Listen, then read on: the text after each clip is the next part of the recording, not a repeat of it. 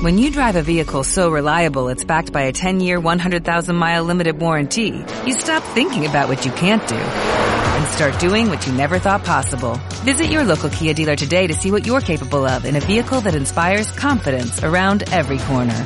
Kia, movement that inspires. Call 800-333-4KIA for details. Always drive safely. Limited inventory available. Warranties include 10-year 100,000-mile powertrain and 5-year 60,000-mile basic. Warranties are limited. See retailer for details.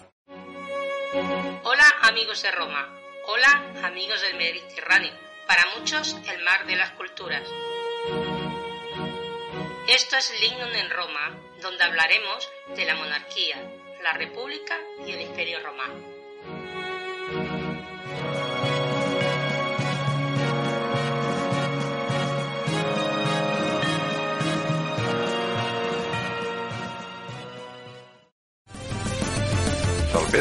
Amigos de Roma.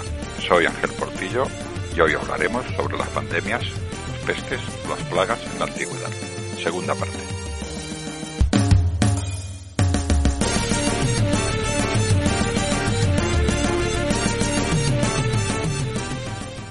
Hola, amigos de Roma.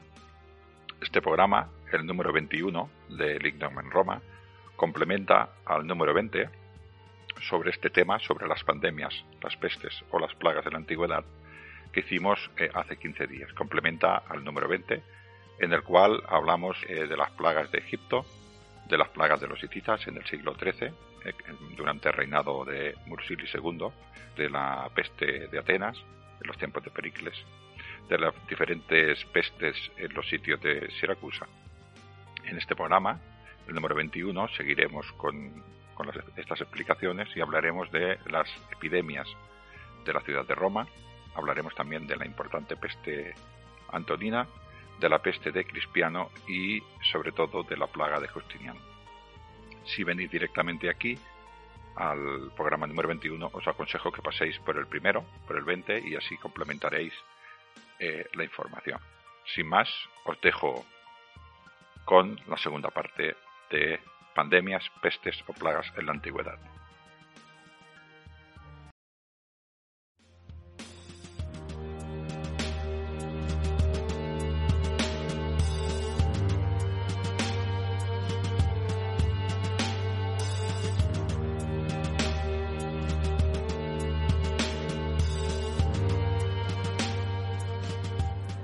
Los primeros focos de contagio fueron los puertos costeros de manera invariable. Solo después de haber hecho presa en ellos, la peste penetraba hacia el interior. El mal viajó por las habituales rutas mercantiles del mundo mediterráneo, en las bodegas pobladas de roedores infectados, de los cargueros comerciales. En el transcurso de la primavera, la plaga, que el otoño anterior había devastado todo Egipto, arrasó la capital del imperio de Oriente, al tiempo que se propagaba por Palestina y por Siria afectando con fuerza a Antioquía. En Constantinopla, el azote, que había hecho sus primeras víctimas en octubre de 541, cobró renovado ímpetu cuando el invierno tocaba ya su fin e incidió con especial virulencia sobre la población por cuatro meses, alcanzando su punto álgido durante el tercero, momento en el que se contabilizaron entre 5 y 10.000 muertos diarios, de tal manera que, aunque en su primer momento cada uno tenía cuidado de los muertos de su casa, el colapso y el caos se convirtieron en inevitables y los cadáveres se lanzaban también a las tumbas de otros, escondidas o con violencia. Incluso los ilustres permanecieron sin sepultar durante muchos días, así que los cuerpos se amontonaron de cualquier manera en las torres de las murallas, no había cortejos ni ritos funerarios para ellos. Justiniano, dada la desesperada situación, distribuyó entonces pelotones de guardias de palacio por las calles, con el dinero del tesoro imperial e incluso poniendo de su propio bolsillo, sepultaba los cuerpos de los que no tenían a nadie que se ocupara de ellos.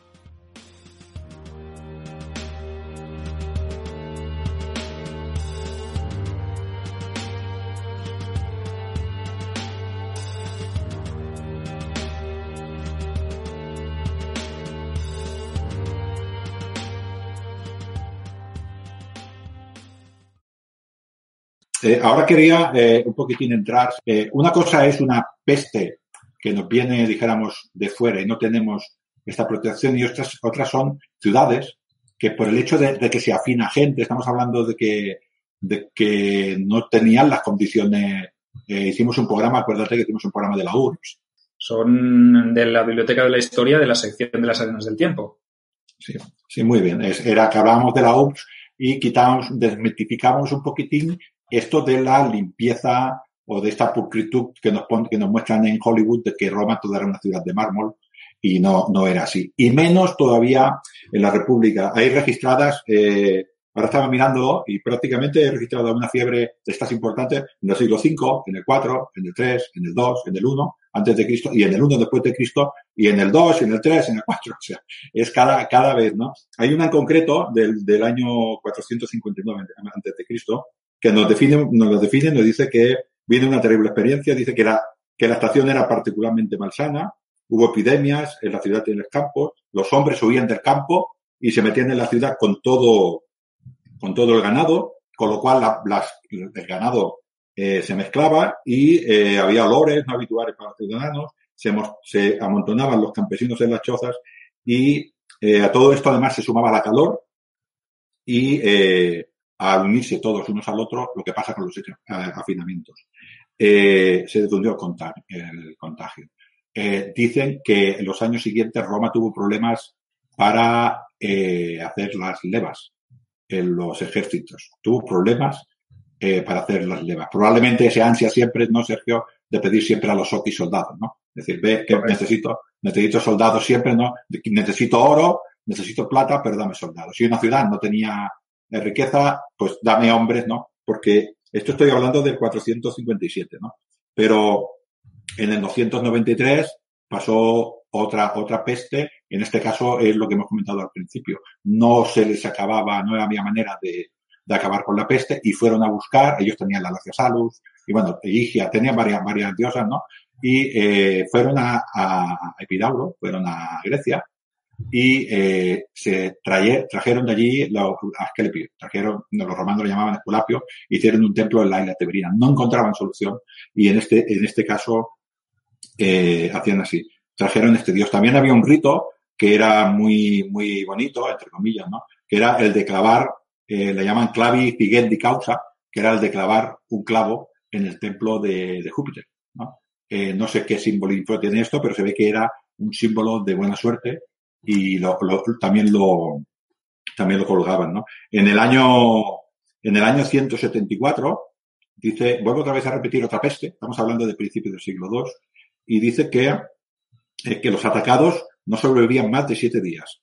Los que pasaban las crisis los sufrían malestares prolongados, eh, principalmente fiebre. La mayoría de las víctimas eran, eran, en este caso, esclavos. Las calles se cubrieron de, eh, de sus cadáveres, que quedaban sin sepultura. Recordemos que los esclavos eran los encargados de recoger los cadáveres de la ciudad de Roma. Si morían esos esclavos, nadie sacaba los cadáveres eh, de Roma.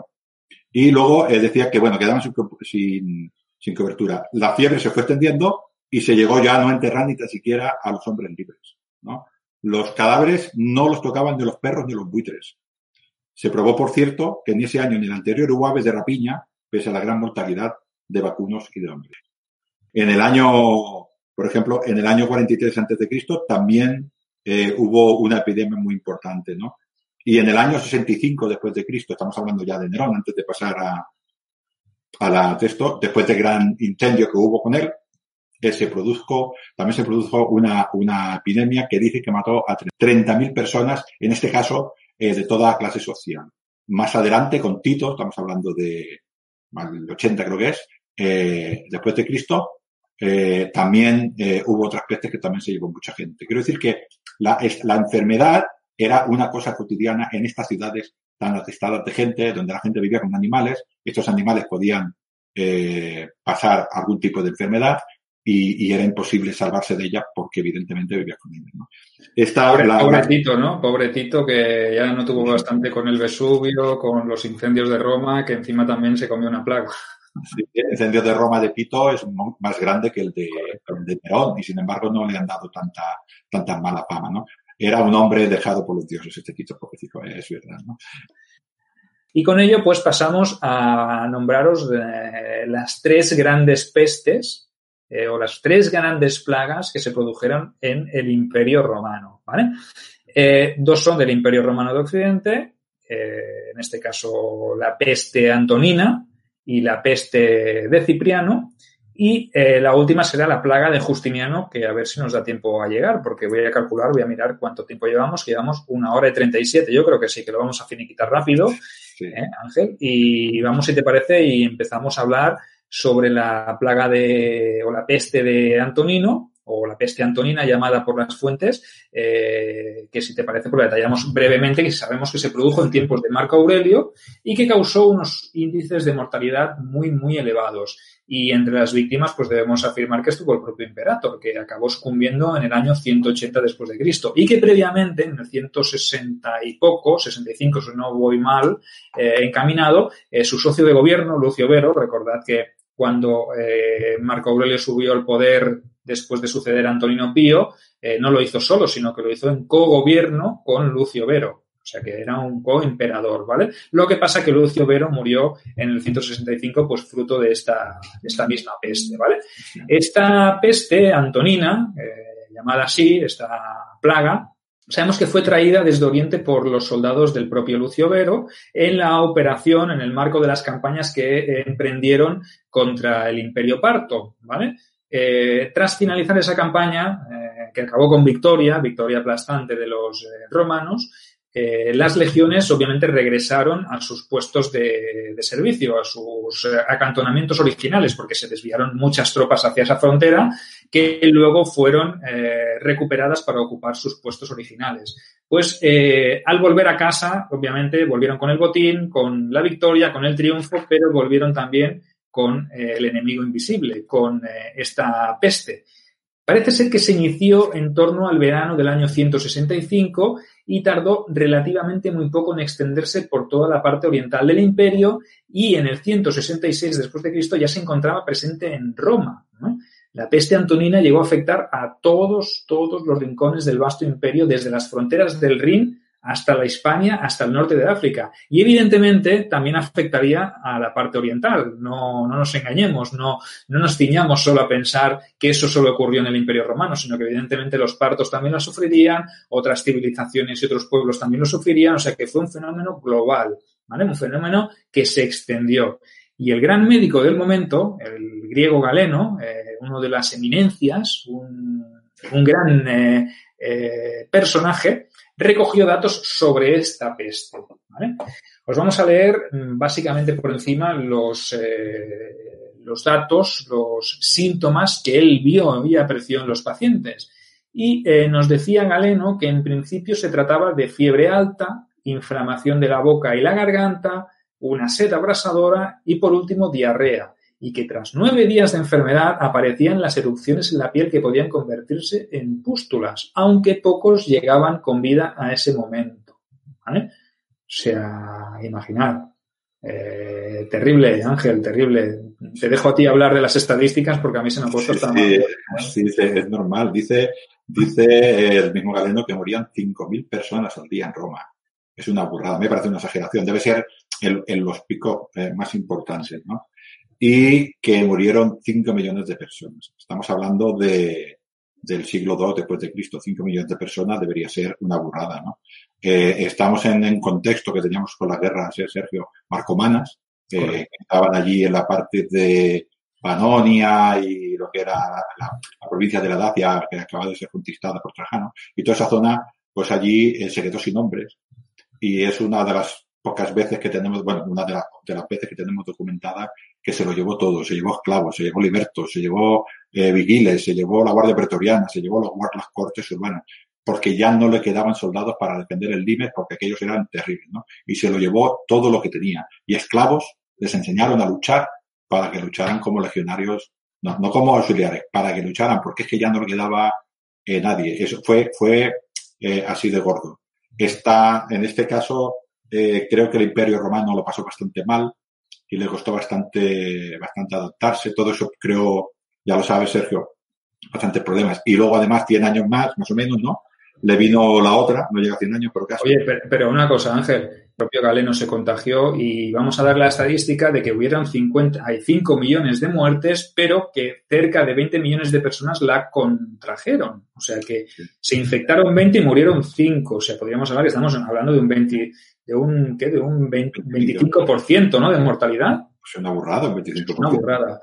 Claro, y, y, tú, ¿te acuerdas cuando hicimos el audio sobre sobre la, el ejército romano y el principio del fin del imperio, de que muchos dicen que el, el bajo imperio o el fin del el principio del fin empieza eh, en tiempos de Diocleciano. Eh, no, yo pienso, esto fue un momento clave, un momento clave porque la, el imperio sufrió un revés tan bestia, tan bestia. Eh, estás hablando de 5 millones de muertes. Sí, sí, sí. Además, eh, eh, lo que decíamos antes, se abandonan campos, deja de venir trigo, deja de venir manzana, deja de venir alimento. Esos campos eh, se hacen eh, salvajes, ¿no?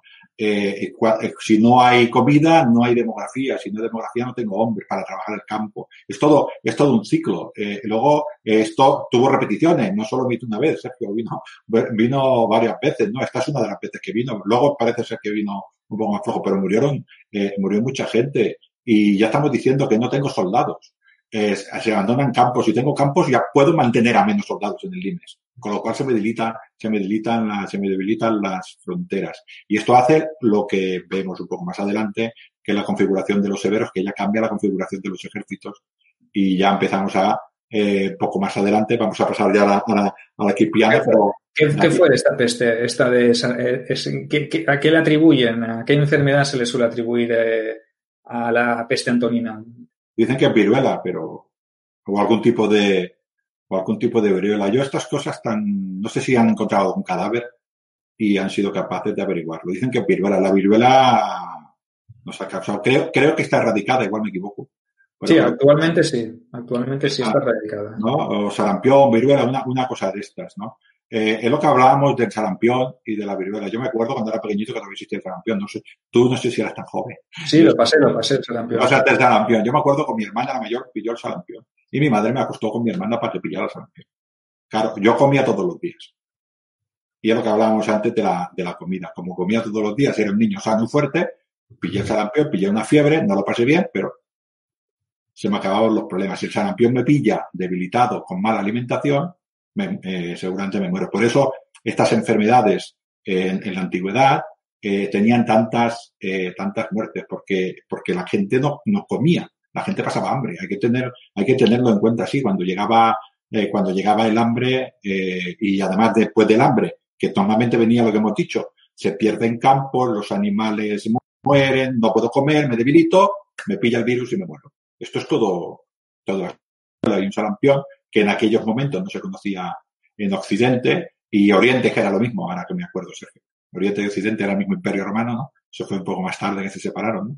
Eh, que probablemente se separaron por la peste cristiana, ¿se fueron que se, que se separaron o no? ¿El qué? ¿El qué? ¿Perdona? Lo, el, el, la peste antonina debilitó el imperio, pero la otra, la sí. peste cristiano, probablemente fue lo como dices tú, la sí. que ya acabó con la configuración y además la, toda la crisis de los... Eh, pues pues explica, explícanosla un poquito, ¿no? Que sepamos a ver de sí. qué... ¿Por qué ah, se le llama Cipriana y qué pasó para que fuera también otra de estas grandes plagas? Sí, además esta tiene... Bueno, yo he encontrado menos, menos datos. Dice que vino de África hacia, hacia Roma y fue un obispo que había allí eh, que precisamente era, era cristiano, ¿no? Que es el que nos el que nos indica un poquitín cómo era y nos dice que tenías eh, eh, un agotador flujo de vientre, en lo que seguía náuseas, vómitos, fiebres, úlceras de la garganta, eh, ojos inyectados de sangre, tormento en las extremidades, ¿no? Y que se engrenaban eh, tanto los brazos como, la, como las piernas, ¿no? Dice también lo mismo, que morían eh, hasta 5.000 personas eh, en Roma y eh, este hombre, por los síntomas, dice que pudiera ser una cepa parecida a lo que nos pasó a la mal llamada gripe española del, del, final de la guerra, eh, Primera Guerra Mundial, la Gran Guerra, que es como se llama, y dicen que pudiera ser una cosa parecida. Eh, esto creo que se cargó, eh, creo que fue un tercio de, del imperio, ¿sabes? Estamos hablando que en 70 años tenemos estas dos pestes. Roma eh, el, imperio romano cambió de configuración totalmente después de estas pestes. Ya no vinieron todos. Volvemos a repetir lo que quiere decir morir tanta gente. La gente pierde el campo, del campo, porque, porque cogen enfermedades, abandona el campo, se va a la ciudad, se apiña en las ciudades, se va con la peste, hay un montón de gente que se junta. Además se llevan los animales también, porque claro, si no me llevo los animales me muero. Y todo esto eh, se, se, hizo. Fue, todavía está peor que la, que la peste antonina, ¿no? Y a partir de aquí, eh, como hemos dicho antes de lo de los imperios, eh, desapareció. El imperio romano ya se había ido de muerte, pero yo creo que esto lo acabó ya de dividir. Se dividió en dos y apareció el imperio de, de Oriente, que este te gusta a ti mucho, ¿no? Y aquí también tuvieron eh, otra peste, ¿no? Que es la que queríamos hablar hoy, que era la, la de Justiniano, que está, quizá la conoces tú más, ¿no? Que fue en el siglo VI. Y este también debilitó mucho el imperio, incluso cambió la configuración, Sergio, de más allá de las fronteras del, del imperio romano. Sí, la plaga de Justiniano, pues eh, podríamos decir que, fue una plaga letal, básicamente porque eh, la gente o los estudios más recientes o los estudios más modernos nos han demostrado de que se trataba de una cepa de la peste bubónica. Ya no estamos hablando de una viruela o de un sarampión o de una malaria o de un brote, sino que cuando os demos las cifras de esto, realmente es para, para tenerle miedo, ¿no? Eh, Hablaremos de ella y para empezar, pues eh, obviamente le pusieron plaga de Justiniano porque se produjo en tiempos de Justiniano, no los tres brotes, porque sí que es verdad que hubieron tres brotes de esta, de esta pandemia, de esta plaga. Eh, los primeros casos empezaron en torno al año 541 después de Cristo y afectaron a todo el Imperio Romano de Oriente, eh, aunque se cebó especialmente en los grandes eh, núcleos de población, en este caso, pues Constantinopla, la capital, fue uno de los puntos donde, donde más eh, estragos causó, ¿no?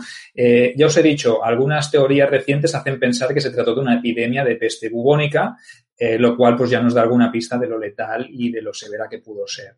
En este punto pues debemos aclararos que, como os he dicho, fueron varios brotes y varias fases. El primero de ellos coincide con el gobierno de Justiniano, o sea que estaba Justiniano en el poder, eh, hemos dicho antes el 541, y eh, se prolongaría hasta el 547. A ver, cuando hablamos de brotes no nos estamos refiriendo que fueran del 541 al 547 seis años seguidos de brote, no, no, evidentemente habría eh, picos, altibajos, momentos de, parón, momentos de, de subida bestial, etcétera, etcétera.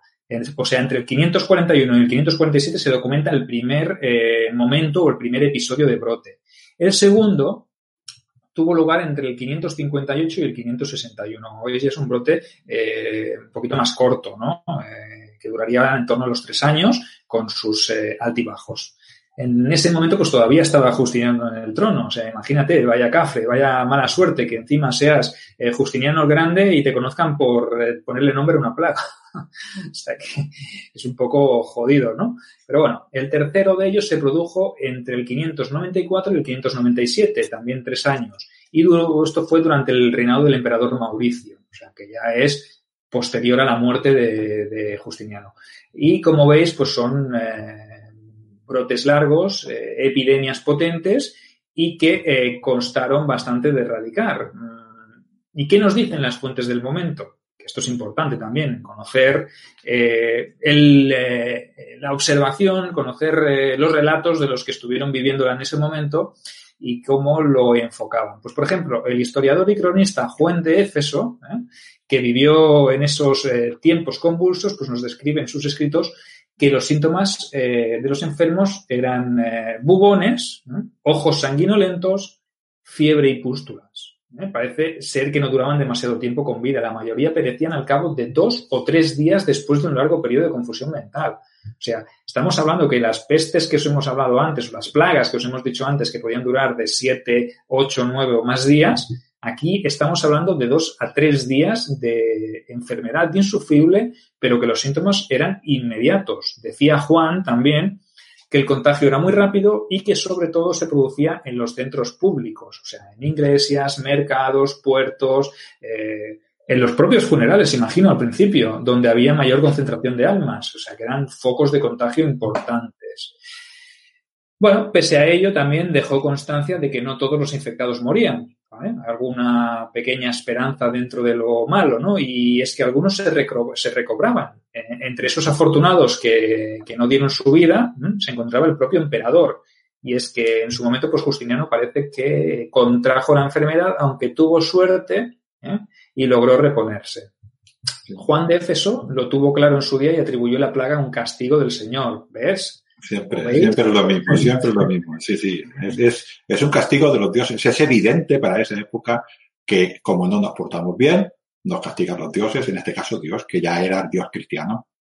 Correcto, y en este caso, pues el Señor eh, castigó a los eh, mortales por los pecados cometidos. O sea que, eh, bueno, además, los testimonios supervivientes pues tendrían la obligación moral de informar a las generaciones posteriores de que eh, deberían prepararse porque eh, Dios Todopoderoso, en caso de que los hombres no correspondieran o no se, no se portaran con la piedad y con la eh, fe y con el, podemos decir, que fueran buenos cristianos y buenos creyentes, pues que Dios siempre les podía traer una plaga de estas magnitudes. O sea, que imaginaos, ¿no?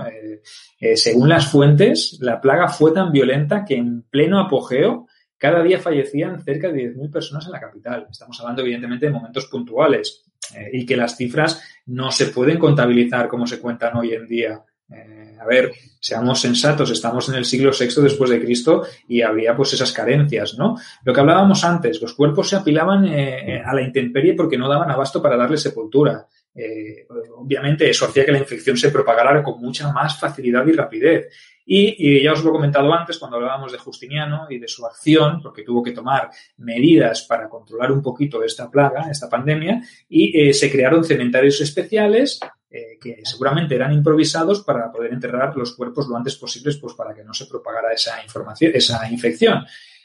Sabemos que Justiniano destinó muchísimos recursos económicos para intentar paliar la plaga por ello mando cavar pues, grandes fosas comunes donde enterrar los cadáveres al otro lado del cuerno de oro, ¿vale? Y eh, con esto, pues eh, me remito a lo que has dicho tú, Ángel, antes, ¿no? El tema de, de que no afectó solo al Imperio Romano. Evidentemente, los datos que tenemos nosotros son los que nos llegan del, de las fuentes del Imperio Romano del momento, ¿no? Pero sí que es verdad que todas las zonas colindantes también tendrían los efectos, como pasaría con la peste antonina, como pasaría con la plaga de Atenas que llegó hasta Esparta, e, etcétera, etcétera. Lo que hemos dicho, ¿no? Era un enemigo invisible y que se propagaba con muchísima facilidad. Entonces, eh, eso nos lleva a pensar que las consecuencias de esta plaga no solo afectaron al orden socioeconómico, político, religioso del Imperio Romano de Oriente, sino que afectaron a todo lo que le rodeaba. En este caso, el Imperio Persa Sasánida, que era el gran enemigo del Imperio Romano, que eh, en los siglos posteriores, en, ese siglo VII, eh, fue sin duda un caramelito para la otra potencia emergente, el Islam.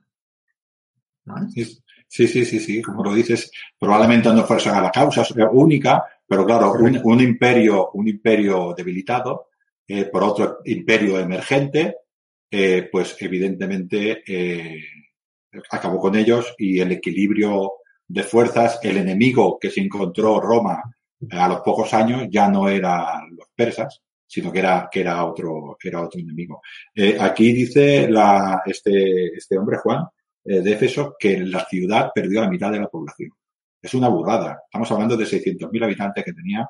Eh, nos quedamos en, en 300.000. Y ya no se volvió a recuperar nunca, nunca Constantinopla, ¿no? Esto nos da pie, si quieres, a, hablar de, de, bueno, un poquito al menos, de las consecuencias que tiene todo esto para, para una ciudad. Estamos pensando que muere, se abandonan los campos, no viene trigo, eh, en este caso, por ejemplo, se abandonarían hasta puertos enteros. E imagínate, por ejemplo, lo que has dicho de Justiniano, ¿no? Dice, vamos a hacer un cementerio al otro lado de la, bueno, en este caso es al otro lado hasta del canal. Vamos a coger estos puertos, vamos a coger estos, estos eh, muertos, los vamos a poner en unos barcos, los vamos a pasar al otro lado y los vamos a enterrar. ¿Quién los lleva? ¿Condenados a muerte? No. Claro, porque no, no hay ninguna eh, manera de poder eh, salvarse de eso, ¿no? También eh, se, debilita eh, todo, todo el orden social. Eh, ¿Cómo sale un barco cuando, cuando llegara a un puerto, un barco de otra ciudad? ¿Cómo sería recibido? ¿cómo, ¿Cómo se cogerían, cómo se cogerían las cosas? ¿no? Todo esto hace que se contraiga mucho eh, todo lo que es eh, todo lo que es el, comercio, ¿no? Y lo que hemos dicho yéndonos atrás, eh, tanto los hititas, por ejemplo, quedaban debilitados, los, los atenienses tuvieron que ceder a una paz porque no les quedó más remedio. Los de Cartago tuvieron que ceder Sicilia porque les vino, les vino una enfermedad. Los romanos, a base de perder muchos, muchos hombres, tuvieron que cambiar la fisonomía de la ciudad y secar toda Roma y como se quedaban sin hombres tenían que ir a, por, a pedir a las otras ciudades que eran aliadas que le dieran hombre, no solo oro o tributo, a veces solo hombre. Y tú me puedes dar, dame hombre, ¿no? Porque perdían muchos hombres en estas, en estas cosas. El Imperio Romano, yo soy de la opinión, igual que Sergio, que después de la peste cipriana, es otro imperio romano. El imperio romano se dividió en dos. El imperio romano de Occidente no se recuperó nunca. Ya no tenía hombres romanos, tenía que coger eh, pueblos de otras partes para que cultivaran los campos abandonados por todas estas personas que perdieron eh, en las pestes. Estas tierras ya nunca se recuperaron por Roma. Quiero decir que todo, toda esta, todas estas enfermedades, además de muerte, causan todos estos eh, desastres, ¿no? Esta última cosa que ha dicho Sergio de, de, de, de, que cae un imperio, como el imperio persa, estamos hablando de un imperio, un imperio que cambiando de dinastías viene desde los tiempos helénicos, desde los tiempos de Alejandro Magno, y cayó en aquella época. Es un imperio que no es tan largo como el imperio romano, pero vaya tela los persas, ¿no? Pues cayeron, cayeron probablemente también por una causa importante eh, de estas pestes, ¿no?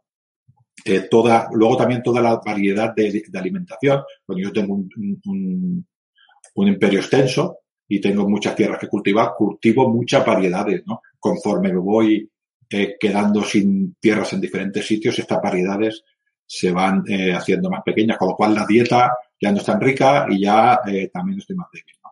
Todo esto también lo traen las enfermedades. No sé si me dejó algo, Sergio.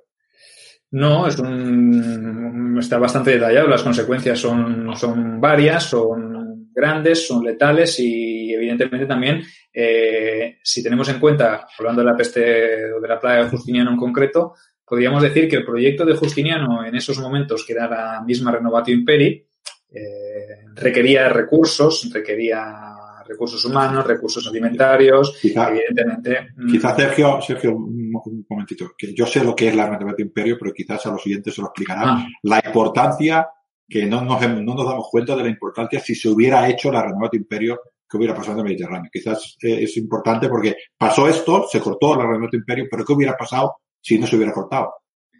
Correcto, la Renovati Imperi, pues ese proyecto de Justiniano, ese sueño de Justiniano que consistía en, recuperar los territorios que habían perdido del Imperio Romano de Occidente, ¿no? Él empezó con sus campañas en el norte de África, con las campañas en Italia, con parte de Hispania y el objetivo era recuperar eh, la gloria pasada, ¿no? Entonces, la Renovati Imperi era eso, la Recuperatio Imperi, ¿no? Recuperar la parte occidental del imperio eh, que estaba en manos de pueblos y de tribus bárbaras y volver a conseguir la gloria de, de, la Roma pasada, ¿no? Entonces, evidentemente lo consiguió en su primera fase con la conquista del reino vándalo en el norte de África, con la conquista de Italia en el reino, que era el reino ostrogodo en aquel momento, y con parte de la conquista o parcial del reino visigodo, que eran las costas de Hispania, de la que había sido Hispania, y Levante, el sur, ¿no? Entonces, imaginaos si hubiese tenido los recursos suficientes eh, hasta dónde podría haber llegado. Podría haber recuperado el resto de Hispania, podría haber recuperado la Galia, Britania,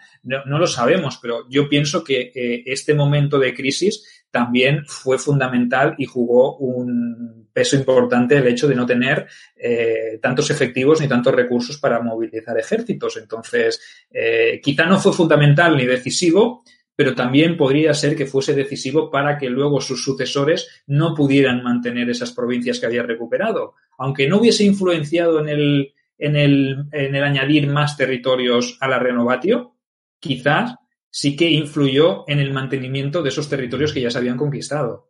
Entonces, yo pienso que también ese es un elemento importante y que la plaga de Justiniano pues tiene algo que ver, ni que sea residualmente o parcialmente. No quiero decir residualmente, me parece muy poco, porque creo que tuvo más peso, porque estamos hablando de, de las pérdidas humanas que originó, que son eh, muchísimas, que, que, vamos, que son, eh, estamos hablando aquí, si, si, no me, si no me falla la memoria, eh, que acabó con la vida de entre 30 y 50 millones de personas a nivel mundial, ¿vale? O sea, imaginaros que esas cifras equivalen o equivaldrían a casi la mitad de la población del mundo conocido del momento. Peste bubónica.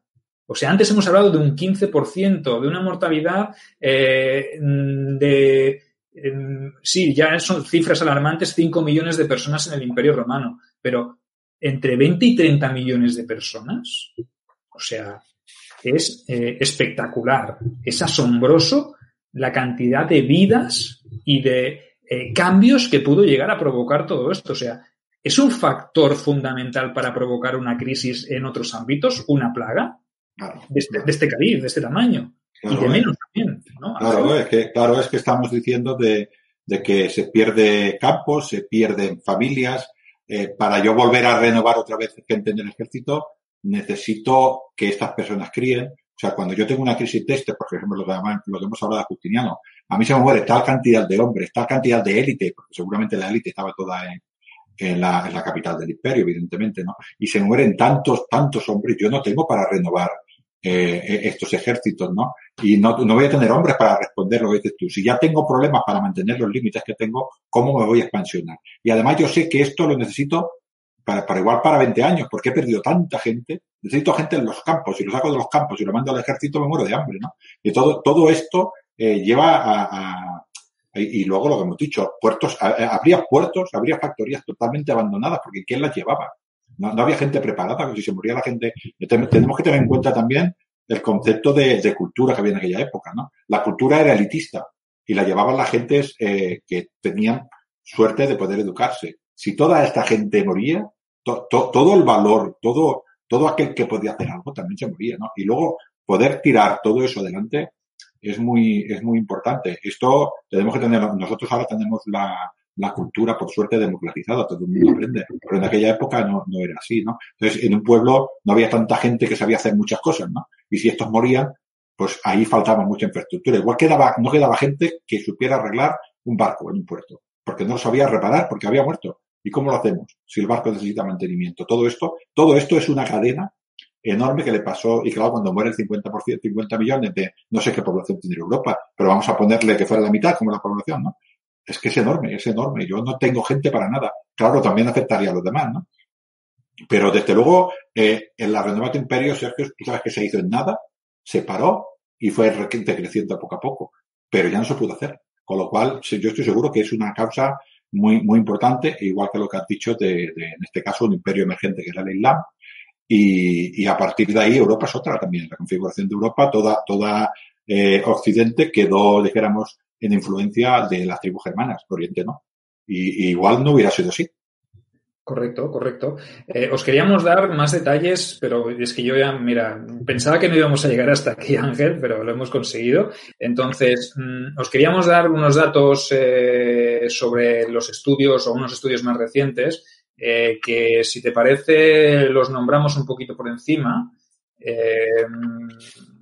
que son el estudio de Tubinga, que se llevó a cabo el año 2011, y el estudio de McMaster del año 2014. Y todos estos estudios, o este par de estudios, se hicieron pues para comprobar si la eh, peste o la plaga de Justiniano era una plaga que podía ser la misma que se originó en el siglo XIII, XIV en Europa a partir del 1346, la gran peste negra o la gran peste bubónica. ¿no? Eh, Simplemente dos detalles. Eh, os invitamos desde aquí a que si queréis más información sobre ellas, pues que investiguéis, indaguéis. Evidentemente tenéis eh, un artículo en mi, en mi web, en mi blog, eh, Sergio Alejo Gómez, donde, donde podéis encontrar la plaga de Justiniano y ahí os explico con detalle eh, los artículos. Si os quedáis con dudas, investigad, porque esto simplemente os estamos poniendo la miel en la boca y lo que queremos es que profundicéis. estos dos estudios son eh, hechos en base a cadáveres. ¿eh? El primero, el de Tubinga, eh, llevado a cabo en la Universidad de Tübingen, Alemania, se hizo pues en base a unos cadáveres de la peste negra de Londres. Se hicieron unos estudios en un cementerio de Londres eh, y se compararon con datos pertenecientes a más de 300 cepas actuales de la Yersinia pestis, que es la peste bubónica. Eh, ese estudio entre genomas eh, antiguos y modernos, ¿vale? Pues hasta entonces se pensaba que no había ningún brote o no había habido ningún brote de peste bubónica antes del que hubo en la Edad Media. Eh, el que tuvo en Europa, eh, lugar en Europa a partir del 1346, pero el profesor Johannes Krauss, que fue el director del estudio, lanzó una hipótesis sorprendente y los nuevos análisis sugerían que la peste bubónica pudo haber sido ya una gran asesina a finales del Imperio Romano. Se refería claramente a la posibilidad de que la plaga de Justiniano hubiese sido eh, provocada por una cepa de esta misma ah, peste bubónica o peste negra del, siglo XIV. ¿vale? Eso fue hasta el, hasta el 2014, porque en el 2014 surgió otro estudio, que es el estudio McMaster, llevado a cabo por científicos de la Universidad McMaster de Canadá, y en este, pues se consiguió reconstruir un poco el genoma completo del patógeno que causó la epidemia. Eh, se logró mediante el estudio de restos de cadáveres que murieron durante la plaga de Justiniano, es decir, después de las correspondientes excavaciones arqueológicas que se llevaron a cabo en algunas necrópolis de las que os hemos hablado antes. Se estudiaron los restos dentales de los muertos que han permitido extraer pues, muestras de ADN de esta cepa. Eh, esta cepa recibe el nombre, como ya os he dicho antes, de Yersinia pestis, que es la mismo, la peste. Pues estas pruebas indicaron que el origen de la plaga no fue Egipto, como se había creído hasta ese momento, como las fuentes antiguas decían, ¿no? sino que eh, fue traída desde Asia. El análisis permitió dictaminar que la plaga fue lo que los expertos llaman un callejón sin salida. Ahora os voy a explicar lo que es esto de un callejón sin salida, porque yo tampoco lo sabía hasta que lo consulté. Evidentemente, no soy experto en esta materia.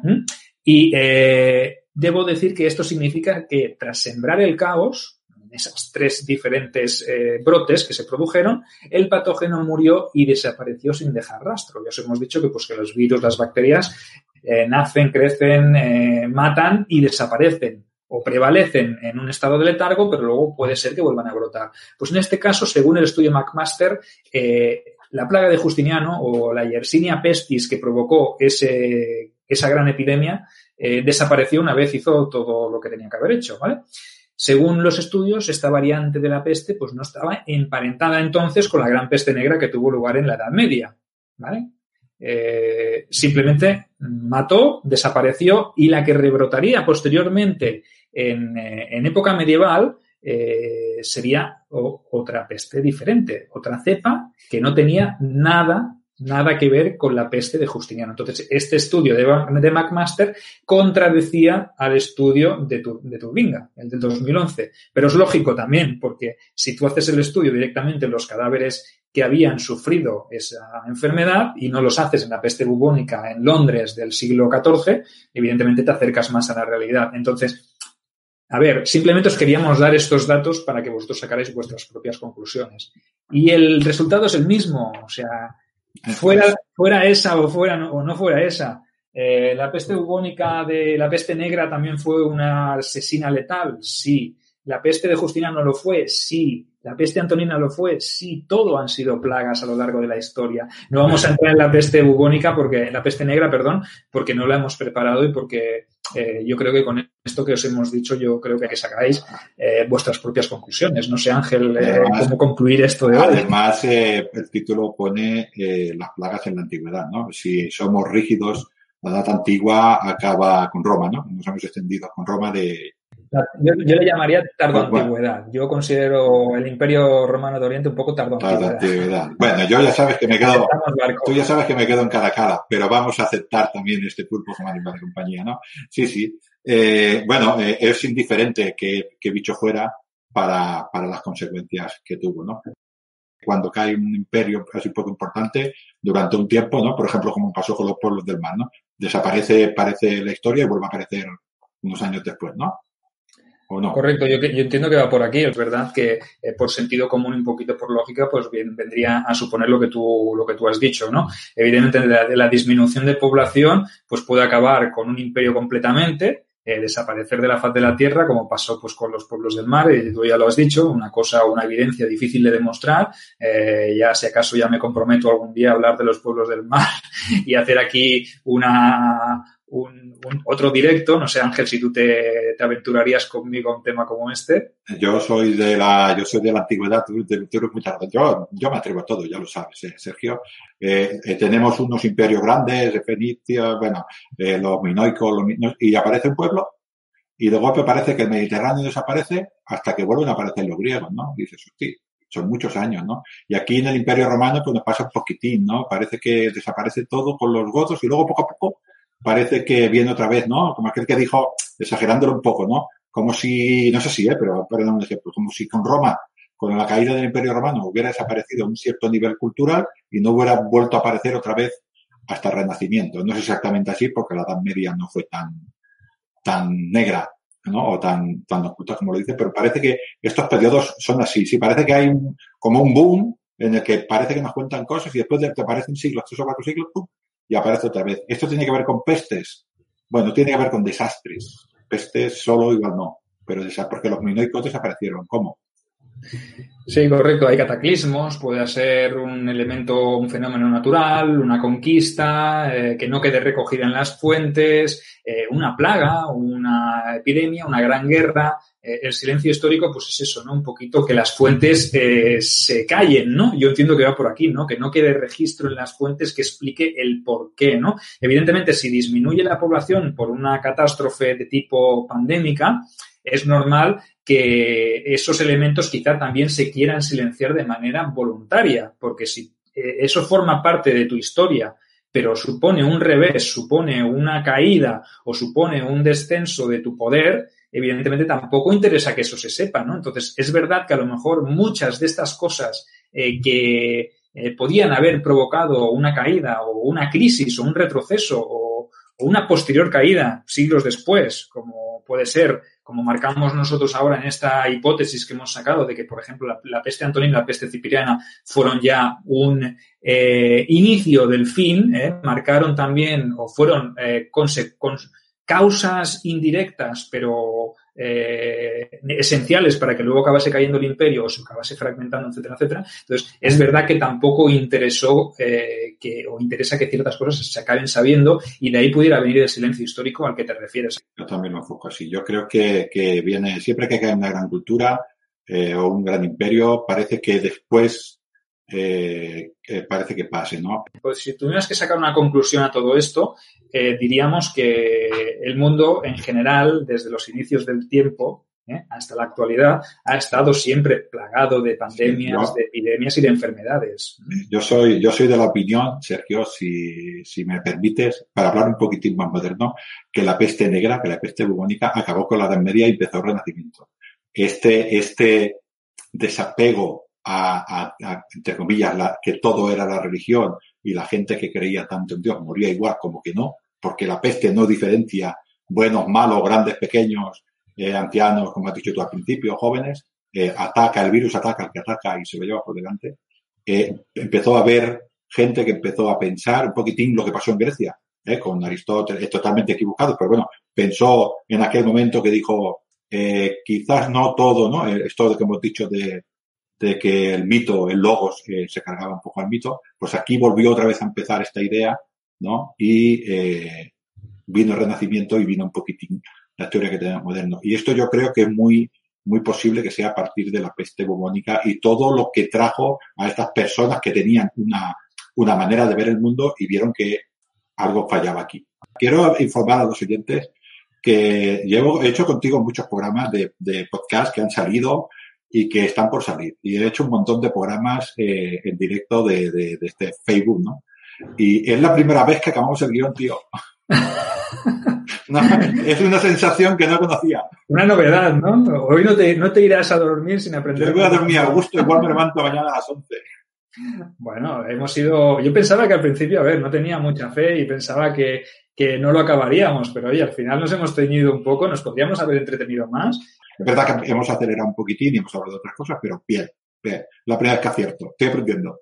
Eh, sin más, esperamos que hayáis disfrutado de, del programa de hoy, de, que es un tema un poco, eh, bueno, que cuesta hablar de él. Hemos tratado de darle un enfoque lo más eh, suave posible. Evidentemente os hemos dado cifras, os hemos dado datos que pueden llegar a ser escandalizantes, pero bueno, vivamos el presente, carpe diem. Ángel, ¿alguna sí, sí, cosa más para despedirnos? No, no, yo creo que está bien. Eh, yo me lo he pasado muy bien con la charla.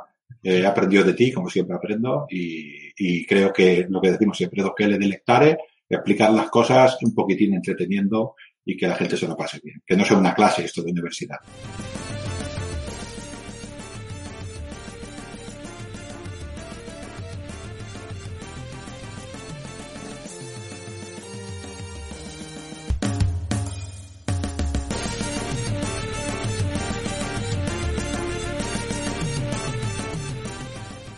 ¿No se merece tu familia lo mejor? Entonces, ¿por qué no los mejores huevos? Ahora, Egglands Best están disponibles en deliciosas opciones. Huevos clásicos, de gallina libre de jaula y orgánicos de Egglands, que ofrecen un sabor más delicioso y fresco de granja que le encantará a tu familia. En comparación con los huevos ordinarios, Egglands Best contiene la mejor nutrición como 6 veces más vitamina D, 10 veces más vitamina E y el doble de omega 3 y B12. Solo Egglands Best. Mejor sabor, mejor nutrición, mejores huevos. Visita egglandsbest.com para más información.